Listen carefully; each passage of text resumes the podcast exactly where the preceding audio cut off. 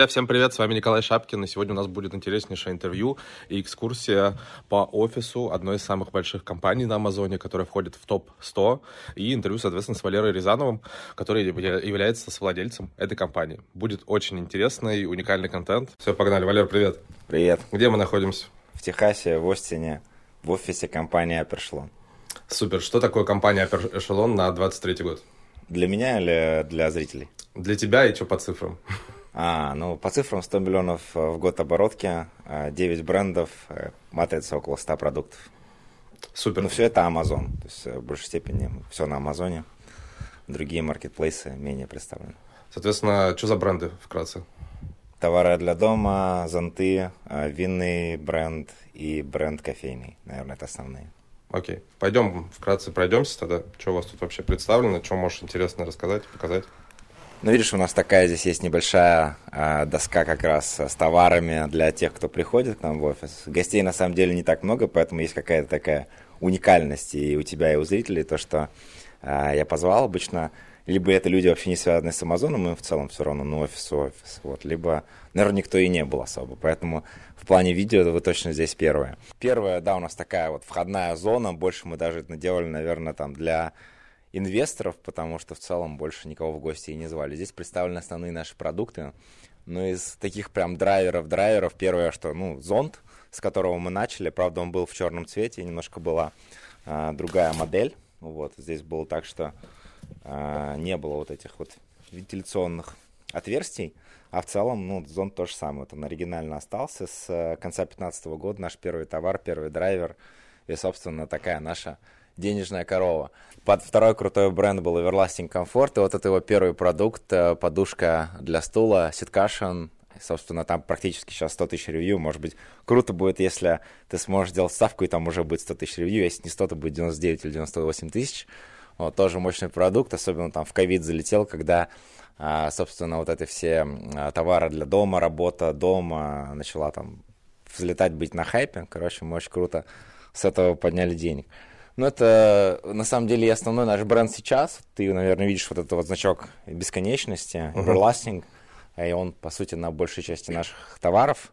Из-за тех, кто, какие мне еще, наверное, здесь нравится, я вот показал подушку для ванны, она реально классная, и очень интересно было, мы работали много с инфлюенсерами, как раз с этой подушкой, и у нас, наверное, первый наверное, такой успех был с э, подушкой, еще у нас был Throw Blanket, здесь он не представлен, но тоже есть, а вон одеяло вот те вот они в углу, собственно, вот эти два классных продукта именно в работе с блогером были. И вот еще класс, класс, классная штука, а, сумка-холодильник.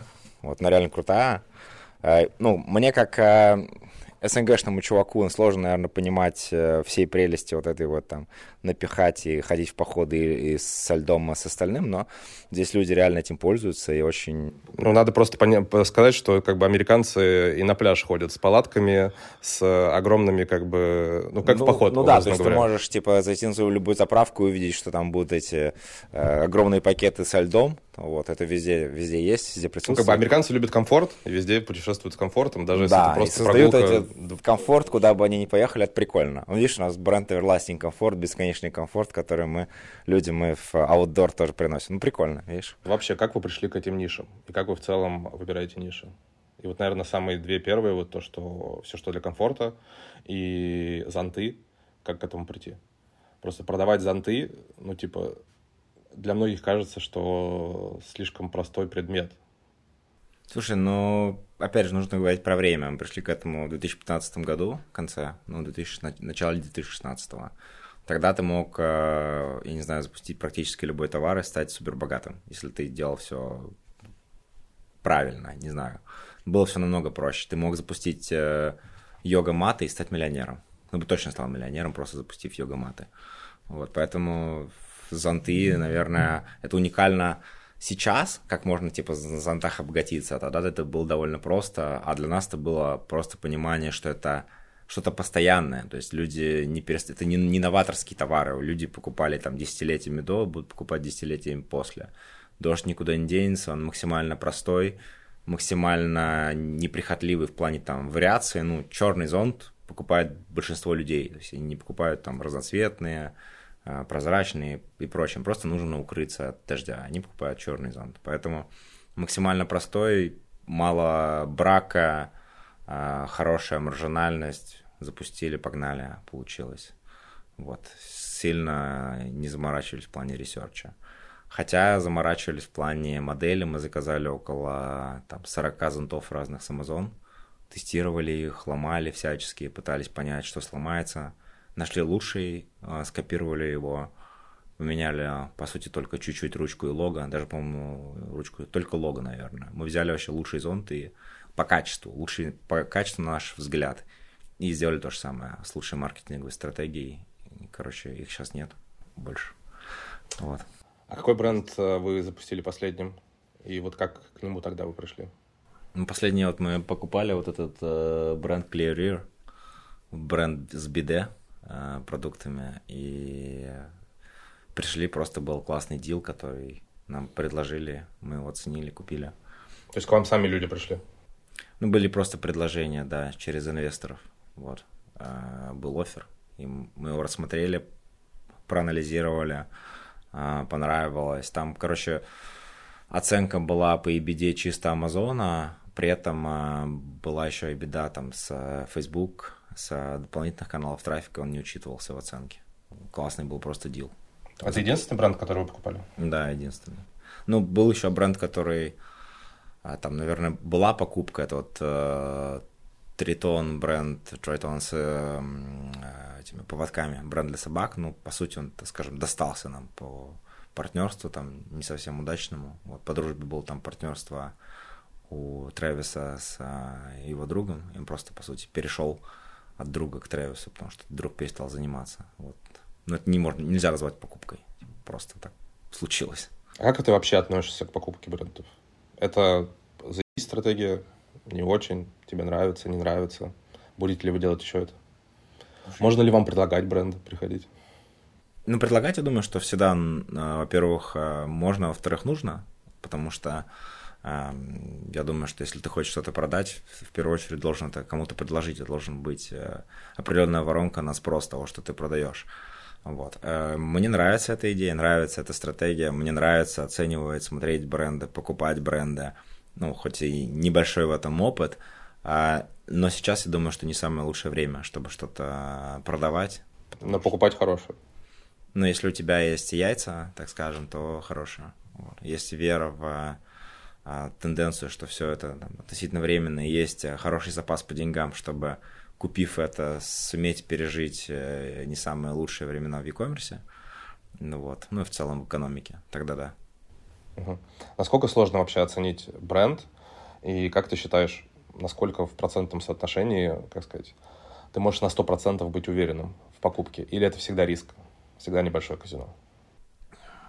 А, ну, на самом деле, можно довольно глубоко зайти а, в оценке, но как бы уверенности такой же, как э, со своим личным брендом, конечно, ты никогда не добьешься. Ты должен просто принять это как факт. Это, не знаю, ты можешь доверять самому себе, но там, идя в партнерство с кем-то, нанимая кого-то, ты все равно не сможешь доверять так же, как самому себе. Здесь то же самое, и поэтому, ну, просто до какого-то момента это все оцениваем, а дальше, ну, видишь, у нас единственная была покупка, поэтому, наверное, не было этого на потоке. Может быть, какая-то доля везения даже была. Но на самом деле довольно много инструментов, которые тебе позволяют даже оценить, там, что делалось на аккаунте ранее, были ли там какие-то черные методы, применялись ли. Много это можно посмотреть, если говорить об этом. Говорить про там фаундеров, про команду тоже можно оценить, как были а, получены отзывы, ну, тоже можно, имея там определенную экспертность. Поэтому а, в целом риски можно мини- минимизировать, но они останутся. Дальше, ну, по сути, у нас начинается такая, наверное, разделение здесь больше там э, рабочая зона, ну, в плане такого офисного формата. Здесь у нас зона создания продуктов, здесь у нас большое количество есть э, сэмплов, э, зона, где мы разрабатываем продукцию, тестируем, смотрим, там, складируем наши образцы, которые там текущие, старые, сравниваем. Короче, разработка продуктов ведется. Видишь, половина офиса по факту отдана именно под это, потому что мы уделяем большое внимание именно созданию продуктов, понимаем, что в этом есть и большой смысл. И сейчас, конечно, это основное преимущество, потому что маркетинговые стратегии у всех сильно совпадают уже, многие там, фишки известные, все их знают. В продуктах мы стараемся сильно заморачиваться, веду тебя к тому месту, которое тебе понравилось, э, вот с этими креслами самолетными. Да, я увидел это в сторис и офигел, честно. Вот, но видишь, а здесь что у нас было? У нас на самом деле есть два продукта. Один это neck pillow для путешествий, вот эта подушка для путешествий. Да, ну тут как бы можно ее тестировать не обязательно в самолете. Здесь мы больше мы тестировали вот эту штуку. И на самом деле, если говорить про... Это вот для ног такая фигня. Uh-huh. Вот, если ее правильно настроить, блин, я скажу, что это реально... Может быть, не наш бренд, но сама идея просто офигенная. Я, короче, летел 16 часов э, Лос-Анджелес-Дубай. И это было вообще мое спасение, потому что места было немного. У меня самое главное, что потом не затекли ноги вот здесь. И было очень прикольно. Короче, тема реально рабочая, она очень клевая. Э, я советую там тех, кто путешествует, присмотреться, ну, реально прикольно. Вот мне прям очень понравился продукт, хотя я его недооценивал, я думал, что за за, ну, хрень, какая-то хрень, типа, кто ее будет делать. А сам взял, попробовал, было классно. Смотри, ты говоришь, что у вас 100 э, продуктов примерно в продуктовой линейке, а насколько быстро вы расширяетесь? Ну, типа, там, один в месяц запускаете? Или сложно сказать? Слушай, сложно с точки зрения, там, а, какого-то постоянства выделить. То есть есть прям как всплески, такие бам-бам-бам, типа, там, три продукта быстро, например, за месяц разработали, запускаем а есть то, что долго тянется. Вообще pipeline, конечно, был у нас огромный. Но у вас есть жесткий KPI или вы, типа... К сожалению, времени... частью нет. Вот такая все-таки у нас, э, ну, наверное, не знаю, может быть, э, с этой точки зрения мы стартап все-таки. Мы много э, делаем, там, не знаю, вот, без жестких привязок к системности. Вот. Ну, мы фигачим, мы реально много работаем, но сказать, что есть жесткий KPI, жесткие дедлайны, мы вот всех подталкиваем к нему, и какой-то системности нет. Угу. То есть у вас как бы отдел э, разработки R&D, да, назовем его так, он прям здесь находится, не да. в Китае. То есть вы все отказываетесь оттуда и так далее. Слушай, э, у нас распределенная сильно команда, много людей вовлеченных, есть и русскоговорящие ребята. Э, глава, глава отдела он здесь, э, Майк. Э, есть в Китае люди, да, в Китае э, офис в э, Шэньчжэнь. Вот. И, собственно говоря, там находятся люди, они тоже этим занимаются, занимаются разработкой. Окей. Okay. Сколько вообще у вас офисов? Два офиса сейчас. Это здесь, э, Остин и Китай. В китайском офисе я не был. Было бы тоже интересно сгонять. Ты, я помню, говорил в своем инстаграме, что у тебя идея создать сноуборд-бренд. Ты движешься в этом направлении? А я двигаюсь, но как а, асинхронно немножко, в том смысле, что видишь, у меня началась эта тема с экспансией, с челленджем, с преодолением себя, и я ушел немножко в эту сторону через э, построение комьюнити. Но на самом деле идея вот именно каким-то образом, я какие-то эксперименты ставлю, может быть, это неправильно, может быть, надо было просто взять и запустить э, какой-то продукт и просто от этого двигаться. А я каким-то сложным путем иду, но мне просто так интереснее, потому что, во-первых, э, я понимаю, что полноценно уделить внимание сейчас э, новому проекту и коммерческому я не смогу. У меня не получается. То есть я, может быть, делал несколько попыток, я понимал, что моя часть ответственности, которая есть в Upper она начинает страдать, просаживаться, мне некомфортно перед собой, мне некомфортно перед партнерами, а, что не уделяется должного внимания, и я понимаю, что здесь должен быть основной фокус – вот. И сейчас он максимально требуется для того, чтобы компания там дальше росла, развивалась, э, скейлилась. Поэтому после Hypershellon я уделю этому полное внимание. До этого через экспансию, через челлендж, а, через немножко такие другие косвенные вещи. После Upper Echelon, это что имеется в виду? Вот у тебя после продажи. Цель, после компании. продажи. То есть у вас цель дойти до миллиарда и продать ее, верно? Миллиард это, конечно, великолепно, но сейчас цель эм, дойти до а, оценки, там, отталкиваясь от дедлайна. То есть, скажем, через два года будем понимать, сколько мы стоим, и уже из этого продаться. То вот. есть вы сто процентов приняли решение, что через два года, несмотря ни на что, вы продаетесь? Есть какие-то форс-мажорные обстоятельства, но этот период около двух лет, да. Я думаю, что около двух лет, два, может быть, три максимум года, когда мы будем понимать, э, там, по какой оценке мы продаемся и, собственно говоря, продаваться. Может быть, конечно, ситуация, что, я не знаю, там рынок вот как-то сильно двинется вверх или вниз, и мы сделаем это либо раньше, либо будем понимать, что сейчас такой хайп, ну, чуть-чуть позже. Вот, но в целом, да. Угу. И что ты планируешь после этого делать? Ну, помимо вот сноуборд бренда или комьюнити развития своего? Ну, это на самом деле основное, и это довольно большой период времени. Я считаю, что качественно там заняться аутдор, я бы назвал, наверное, уже, знаешь, аутдор. То есть не сноуборд, а именно аутдор. Мне не скажу, что моя жизнь сильно связана, там, если честно, даже в палатке ни разу не ночевал. Он, может, ночевал, но очень давно. Поэтому как бы странно, да, что человек, как э, я, не сильно в это погруженный, об этом столько говорит, но при этом, когда я нахожусь на природе, э, я чувствую как, какую-то силу, энергию мощную. Я вот кайфанул очень, сейчас ездил в Колорадо, и я просто вот в горной реке, я, ну просто, знаешь, как, ты же не думал об этом, мне хотелось там снять обувь, и я вот по этой реке ходил босиком в э, этой горной речке, и такой кайф, и какое-то единство с природой, Э, мощь, сила такая созидательная, или там, не знаю, в, обнять дерево и тоже ощущать эту природную мощь.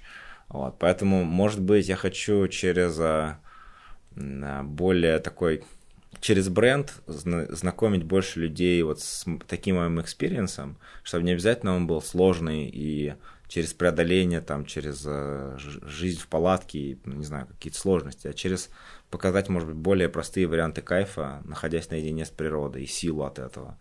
Вот. Я в этом вижу просто большое путешествие. То есть я не ограничиваю себя во времени. Я считаю, что это можно там 10 лет делать спокойно, кайфовать, развиваться, развивать комьюнити, развивать бренд. Поэтому пока это, наверное, основное, если говорить про бизнесовую какую-то составляющую. Твой челлендж. Что это такое? Что за комьюнити? Что ты видишь э, через два года с этим будет? Или через пять лет? Куда mm-hmm. ты идешь? Ну, смотри, если возвращаться немножко назад, как мне нравится хронологически смотреть на то, что получилось. А, в 2020 году мы говорили с Сашей Нежником о том, что классно сделать э, проект, в котором мы будем селлеров еще больше увеличивать, скейлить их. Вот. А, назвали проект «Экспансио» по росту уже, там, не знаю, масштабированию селлеров. То есть идея в масштабировании в большем масштабе. А, и тогда, ну, как ты знаешь, э, это вот, наверное, пример, когда у тебя есть, у тебя есть проект, у человека есть проект, и это на идее, на, на основе идеи классно, но это плохо двигается, потому что нужно заниматься именно этим проектом, а им как бы занимаются очень факультативно.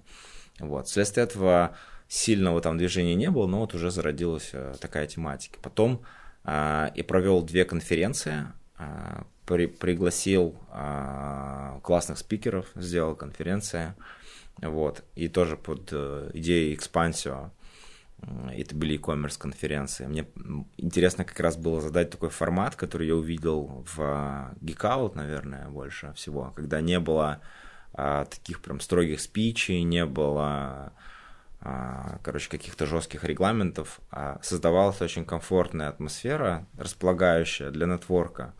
То есть э, после этих конференций было ощущение, что вот у тебя появились реально какие-то друзья в комьюнити. Не просто ты узнал, что это там э, Алекс, это Петя, а это там Майк, а ты реально с ними законнектился, и вы после этого общаетесь, и там друг друга приглашаете куда-то. Вот это было круто, и мне хотелось сделать то же самое.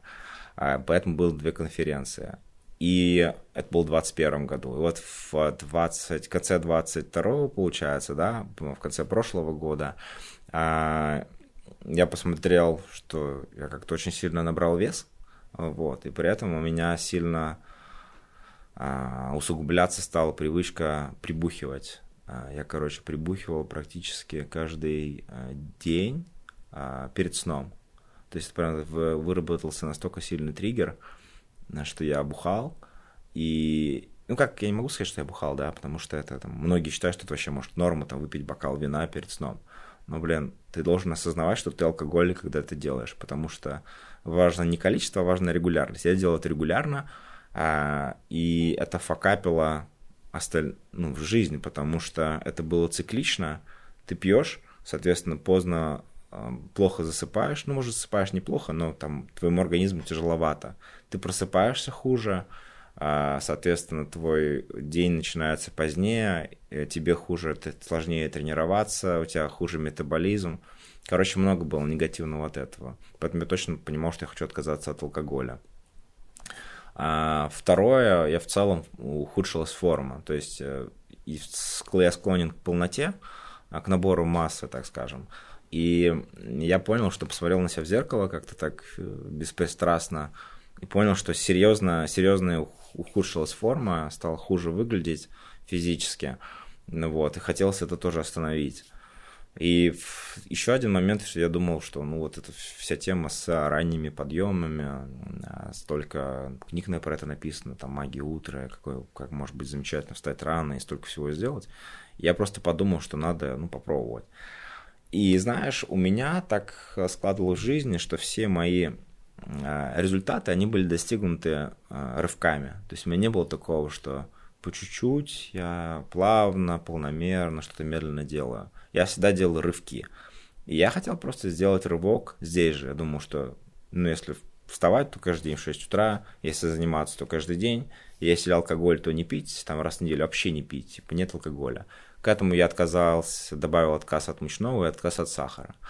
Вот. Ну а к тому, чтобы как бы зафиксировать э, свои обещания, тоже у меня был эксперимент лет 10 назад, когда я то же самое там, с физической формой делал, я просто дал публичное обещание и начал снимать об этом видеоблог. Это мой один из первых, наверное, был блог, блогов э, в России по э, фитнес-трансформации, ну, вообще в русскоязычном, мне кажется, комьюнити про фитнес-трансформацию. Вот. И публичное обещание круто работало. Здесь я сделал то же самое, и просто это привлекло внимание с той точки зрения, что люди стали говорить, я хочу тоже поучаствовать. Вот. И я понял, что можно это сделать не, не в одиночку, а сделать с группой людей. И мы начали делать это с группой людей. Вот так это превратилось вот в системный какой-то челлендж. Когда есть месяц, ты встаешь в 6 утра, ты тренируешься, сжигая 500 калорий в день, ты не ешь сахар мучное, и ты не пьешь алкоголь. Вот все правила. Угу. Сейчас у вас в Телеграме порядка 300 участников, да, если не ошибаюсь. А, ну вот каким ты видишь развитие все-таки всего этого движения? Или пока нет особых целей? Это очень хороший вопрос, и э, в первую очередь это мое личное развитие. То есть то, что я дал, вот так называемый первый уровень здесь, есть уровни, которые я придумал, э, это то, что я реально пропустил через себя, и я понимал, что это сработает.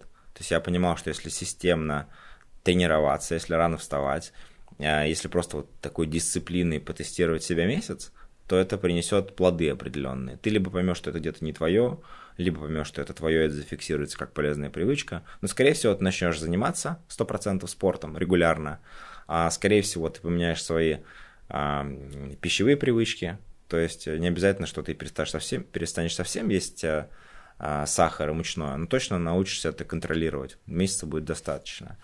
Вот. Сейчас у меня есть некая а, сложность с формированием этого дальше, потому что я пока не выносил а, до конца, что точно может круто работать. То есть а, у меня есть несколько идей протестировать определенные практики, то есть там стояние на гвоздях, да, или обливание холодной водой, или, а, скажем, есть различные сервисы, где ты довольно примитивные там решаешь задачки, и это влияет на твой, а, ну, может быть, не IQ, но просто на твои когнитивные способности. Улучшает с, с точки зрения там, фокус, умения фокусироваться на задачах и прочее.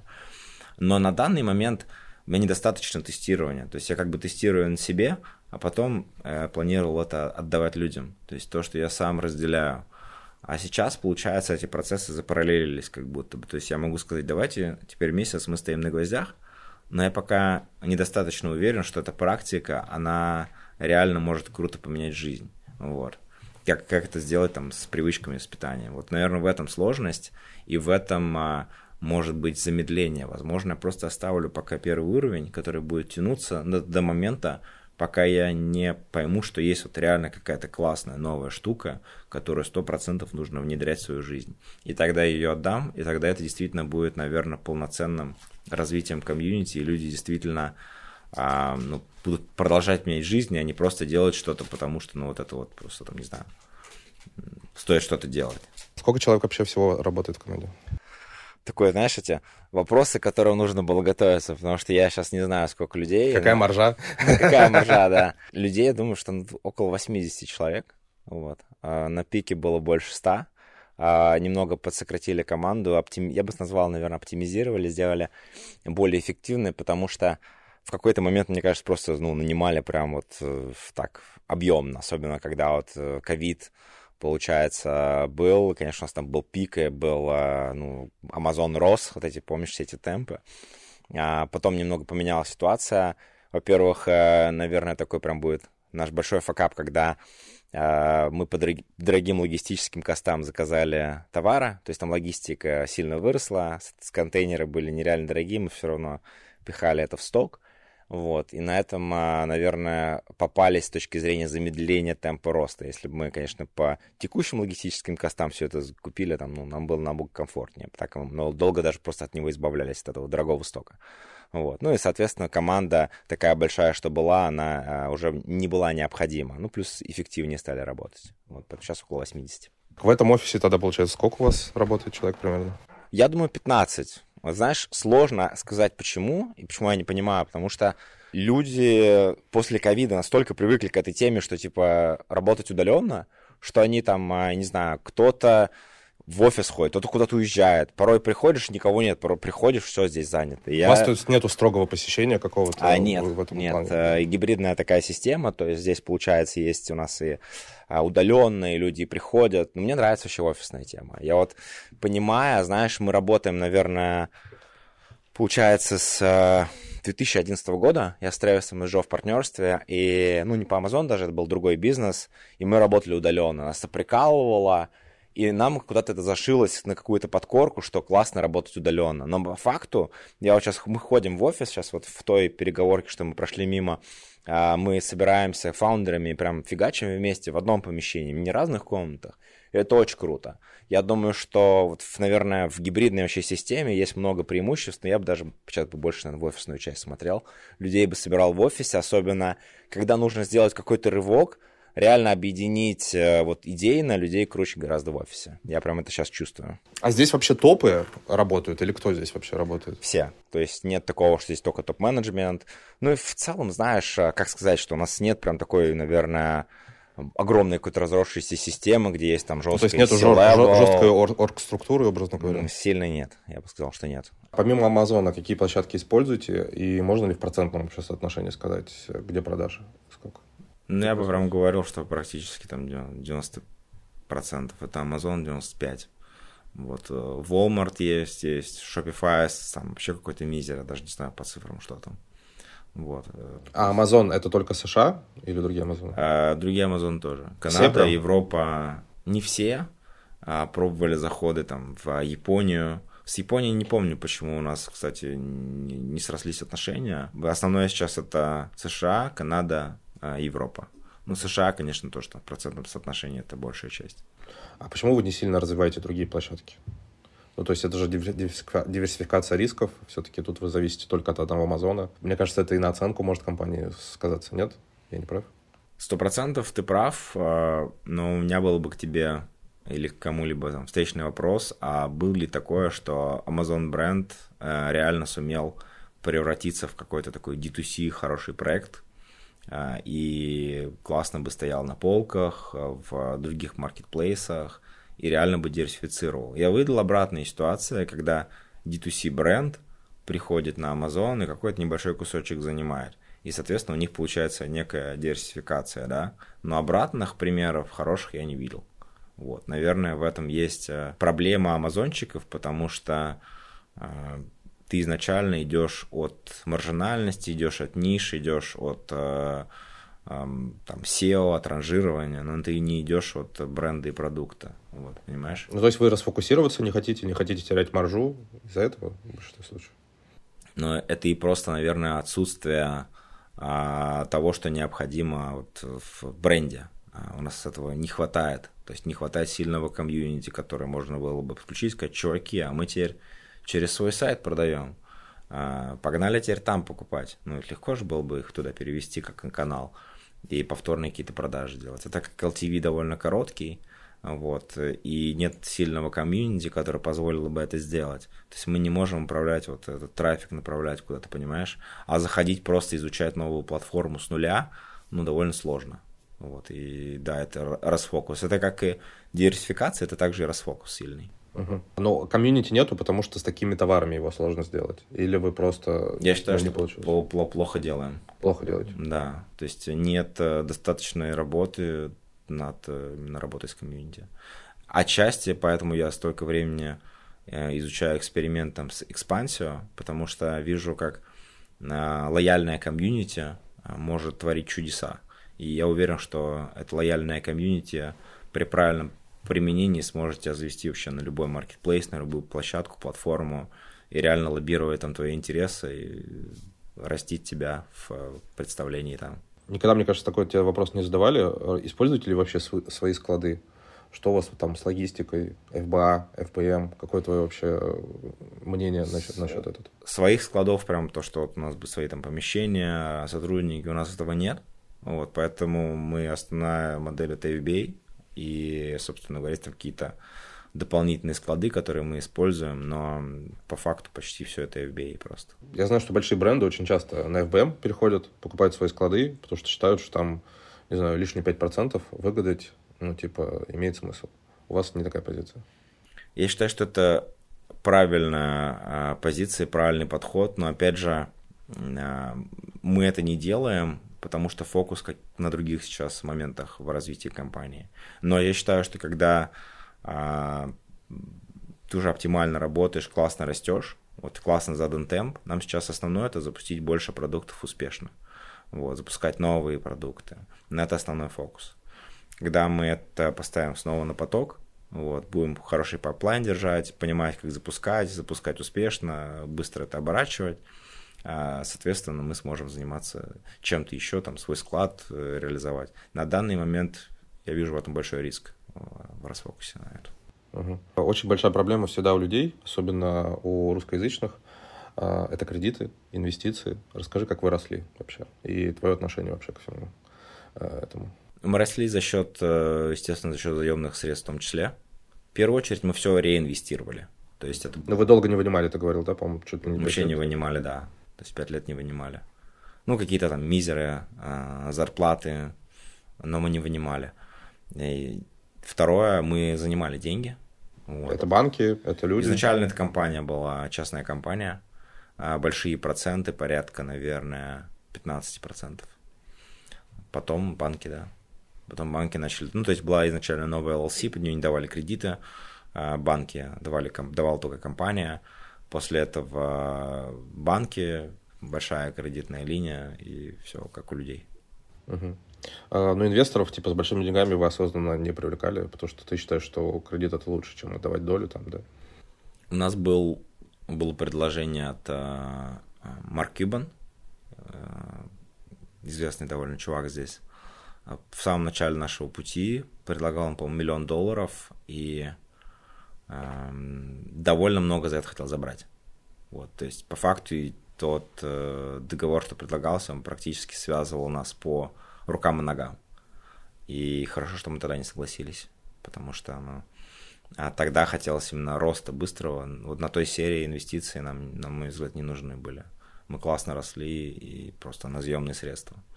Поэтому здесь сложно сказать. Это опять же вопрос, как ты оптимально себя чувствуешь. Кому-то очень комфортно действовать на деньги инвесторов, и им классно. Вот. Им нравится вот такой подход. Они а, комфортнее а, двигаются с такими деньгами, чем с кредитными. Кого-то кредитные деньги ментально связывают по рукам и ногам. Нас больше бы связали договор с инвестором, потому что мы такие более свободолюбивые ребята. Мы проговорили, что вы уже покупали, ну там один бренд покупали, другой вам просто так достался как-то в партнерстве. А, а закрывали ли вообще бренды за вот историю компании? Или такого никогда не было?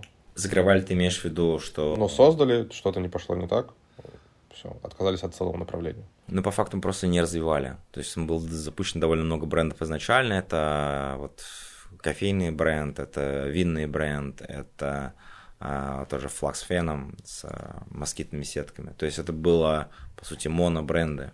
Здесь один товар, и дальше мы не стали их развивать. Вот, фокусировались на одном а почему они не пошли или не дали тех результатов? Ну, просто вот для новичков или там для тех, кто не связан с Амазоном, им кажется, что если вы там делаете десятки миллионов э, долларов оборота, то вы можете запустить любой товар, ну, потому что вы тупо повторяете все то же самое, что сделали на этих товарах. Вот почему, как тебе кажется, ну, у вас не пошло, и почему товары могут не пойти, даже если вы все хорошо просчитали, как кажется. Ну, на самом деле, мы могли все эти бренды развивать, же вопрос э, соотношения там по категориям, то есть мы могли часть товаров а, по факту по-другому структурировать, возможно, это даже было бы где-то правильно. То есть, э, например, э, у нас есть там бренд зонтов, Repel, и по факту он неплохо мог быть бы даже в плане нейминга аутдор брендом. И, скажем, вот эта вот сумка, холодильник, она бы тоже могла уйти в аутдор. А, или как-то еще по-другому скомбинировать. Вот. А, то есть там бренд для ванны, например, этот э, Lux, э, Lumilux э, бренд, могли бы там бренд освещения как-то развивать, какие-то лампы туда добавить. А, по-моему, кстати, хотели даже лампы добавить. В общем, на самом деле я не скажу, что мы не смогли, мы просто пошли немножко другим путем, сфокусировались на одном бренде, точнее на двух, и больше их развивали. Вот. Это, наверное, в каком-то смысле проще всегда, потому что у тебя а, единая стилистика, у тебя а, все равно у тебя одна и та же база кастомеров, которые знают уже этот бренд. И даже там, если ты не сильно заморачиваешь сообщество, оно все равно ну, создается просто за основе насчет такого масштаба э, покупателей. Вот. С большим количеством брендов, там и сайты, и Инстаграм, остальное было бы поддерживать, соответственно, сложнее. Это просто, наверное, выбор. Я не скажу, что это получилось или не получилось, просто вот таким путем пошли. Это как налево или направо пошли, вот направо. Угу. А вообще можешь какие-то, не знаю, пару самых больших ошибок э, вот за 7 лет, а, что вы совершили, рассказать? Наверное, интересная ошибка с людьми. Вот. Это как и успехи, да. Большую часть успеха я бы отнес за счет правильного найма людей. И также неудач. А, ошибка, наверное, которую я лично совершил, это нанял IT-директора, а, который, а, скажем, у него не очень хороший был бэкграунд, и не было бэкграунд-чека а, с моей стороны. И если бы я сделал этот бэкграунд-чек грамотно, это, кстати, еще камень в огород HR-агентства, с которым я работал. Наверное, не стоит с ними больше работать. Точнее, точно. И рекомендовать их не стоит, потому что э, все-таки рассчитываешь на, на, счет, на то, что HR-агентство, оно отдел занимается такими вещами и чекает людей в плане бэкграунда. Вторая ошибка а, связана с а, эмоциональным восприятием вот всей этой ковидной тематики, когда а, была видна проблема в логистике, то, что косты контейнеров дорожали, и мы много довольно закупили стока тогда. Это сложно назвать это ошибкой, да, просто, ну вот, какое-то невезение, может быть, в каком-то смысле, потому что пошло не так. Могло бы пойти по-другому, могло быть, быть там, не знаю, спрос на это все также пиково расти, мы быстро бы распродали этот сток и уже по более дешевому закупили. Но так как этого не произошло, у нас довольно долго оставался дорогой сток, соответственно, деньги откручивались гораздо дольше. Это тоже такая негативная составляющая, которая была у нас в опыте. А смотри, я знаю, что вы вошли, вышли, ну, ты мне говорил в прошлом интервью, что вы часть компании продали фонду, чтобы он вас, образно говоря, а, ну и кэш, образно говоря, и какие-то знания вам привнес. Mm-hmm. Он не требует от вас жесткой структу- оргструктуры, он не требует от вас там каких-то переделок, образно говоря, процессов. Ну, конечно, а, ты понимаешь, как мыслят инвесторы, да, они все-таки да. инвесторы, они мыслят по-другому, они требуют определенной структуры и системности. Но мы нашли какой-то такой баланс, где и это и прикольно, потому что, сам понимаешь, когда ты совсем бессистемный, бесструктурный, но сложновато расти. Вот. Поэтому, наверное, некое взросление, я бы это назвал, оно произошло, и я бы сказал, что мы где-то в положительном больше ключе получили вот эти вот э, необходимые а, правила, регламенты, которых мы придерживаемся. Короче, мне это больше ну, нравится, то, что это есть.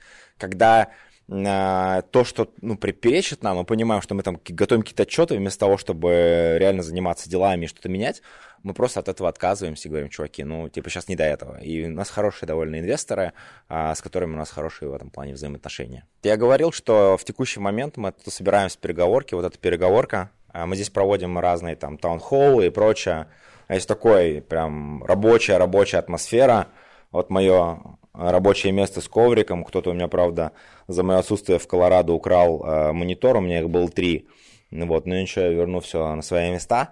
И классно, что мы здесь с founder ами, то есть здесь Трэвис, я, Джо, Майк, мы собираемся и, а, собственно говоря, обсуждаем сейчас новые стратегии, что запускать, что мы будем делать. Вот мы просто находимся целый день в одном помещении, очень результативно. Мы уже там сделали pipeline новых а, продуктов. Я новую стратегию сейчас запуска планирую, тоже тестирую. Короче, очень результативно и круто. Это наказание или это удовольствие?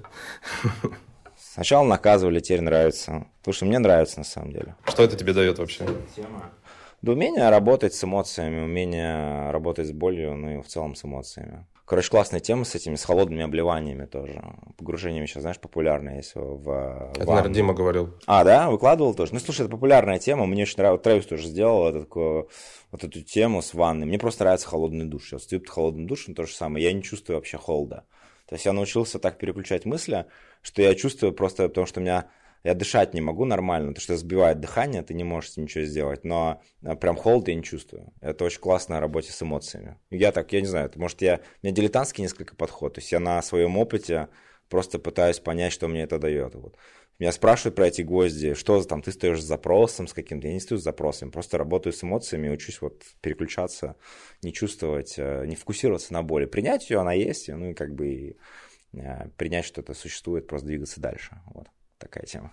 Увольняешь ли ты вообще лично людей? Часто ли ты это делаешь? Ты даешь второй шанс или там ты очень, как сказать, негативно относишься к ошибкам вообще? Какая вот в этом плане у вас система? Увольняю я лично, увольняю. То есть, ну, вообще есть правила в менеджменте, кто нанимал, тот увольняет. То есть, если ты нанимал человека лично, если он э, вот с тобой связан в цепочке, то ты его увольняешь. По поводу ошибок, я считаю, что система там трех ошибок, наверное, это трех предупреждений, то, что должно работать. Э, с первой ошибки, естественно, там человека уволнить нельзя, но если это не, не ошибка, а, скажем, ну, совсем какое-то критичное поведение, что человек просто осознанно повел себя вот в такой ситуации неадекватно. Так, тут, конечно, нечего даже думать. Э, мне очень хорошо еще работает интуитивная составляющая. Если я чувствую, что, вот, э, наверное, по определенной насмотренности, я чувствую, что человека надо уволить, то он рано или поздно будет уволен. Не знаю, так совпадает или я просто сподвигаю к этому, но такое происходит. Вот, поэтому, наверное, стоит еще к себе прислушиваться. Это как, знаешь, в... я много часто это связываю с взаимоотношениями, когда люди а, в отношениях чувствуют, что ну тоже какая-то трещина, и они еще, знаешь, тянут это год, не расстаются, а что-то пытаются сделать, ну, не год, может, меньше но по факту все равно потом расстаются. Uh-huh. Вот. И здесь, наверное, то же самое. Ты уже в какой-то момент начинаешь чувствовать, ну вот, что-то пошло не так. И это обычно невозможно исправить. Вот. Просто рано или поздно вы расходитесь, и в, в компании в том числе. Вот. Ну, увольнение такая же нормальная, вообще абсолютно нормально к этому отношусь. Считаю, что а, в компании вот в какой-то момент вы сходитесь как сотрудник, работодатель, и совершенно нормально, если в какой-то момент вы разойдетесь, у вас разные пути. Я считаю, что там работа, а, не знаю, на всю жизнь не совсем, наверное, свойственна на нашей культуре, ну, это американской культуре, да, это больше говорить про японскую культуру, там, про Lexus, например, Toyota это выстраивают, когда они у них там работают на всю жизнь, одна, а здесь такого. Твое отношение к аутсорсингу. Я знаю, что сейчас э, огромное количество амазонщиков, э, не знаю, имеют двух, трех, четверых э, человек как личных помощников, все остальное аутсорсят, при этом делают десятки миллионов долларов. Это очень крутая модель, я тоже таких знаю. Вот. Считаю, что круто. Но вы много аутсорсинга используете, либо вообще не используете? Мы много используем, но при этом много делаем in-house.